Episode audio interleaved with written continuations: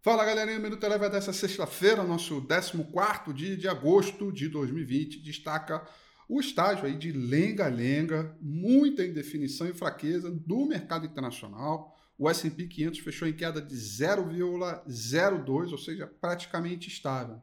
A falta de uma nova notícia, né, uma novidade, melhor dizendo, a respeito do estímulo econômico, de uma nova rodada de estímulo econômico nos Estados Unidos. E com os dados sobre a economia americana, vendo os varejos, produção industrial, que vieram razoavelmente em linha com o que o mercado esperava, deixou o mercado ali preparado na zona de contenção, digamos assim, sem evolução. Trabalhou um terreno positivo, trabalhou um terreno negativo, mas no final das contas fechou aí praticamente no ritmo do 0 a 0. Com isso, foi trazendo o ritmo de fraqueza pelos mercados no mundo inteiro e de inclusive de outras classes de ativo. O dólar index é, é, caiu, o índice de mercado emergente caiu 0,20%, petróleo com uma queda de 0,16%, ah, e por aqui prevaleceu os resultados corporativos que deram uma, um, um, clima de ânimo depois da forte queda do Ibovespa de ontem. Né?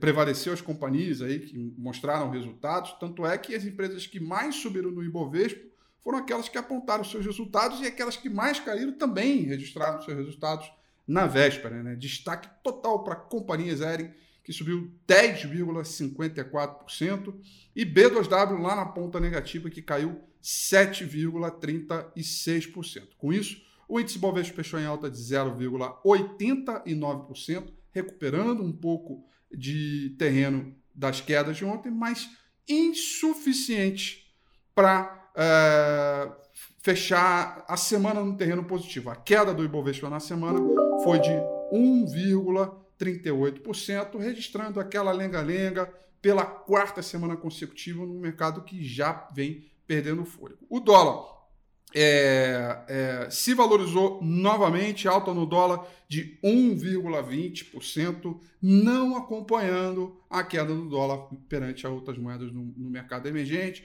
Uma discussão muito profunda sobre derrubada do teto de gastos, a, a, a, a abertura das curvas de juro, tudo isso vai preocupando o investidor, deixando o dólar mais caro, né, o real desvalorizado e as curvas é, que vão abrindo.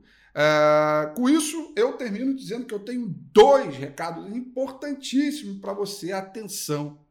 Você aí que é cliente Eleven Financial. Olha, meu amigo, a Eleven está próximo de ir para o seu quinto ano de aniversário e aqui na Eleven é assim. A gente faz aniversário e presenteia você. Dá uma olhada aí no seu e-mail que tem algo, um presente muito bacana para você que é cliente da Eleven.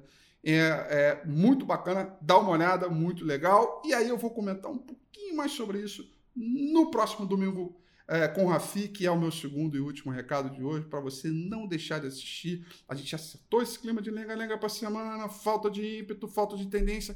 O que será que vem para semana que vem, próximo domingo com Rafi, impedido, 9 horas da noite, no meu canal do YouTube. Atenção, você que é cliente Eleven, não deixe de ver o seu e-mail. Tem algo muito bacana para você lá. O Minuto Eleven fica por aqui.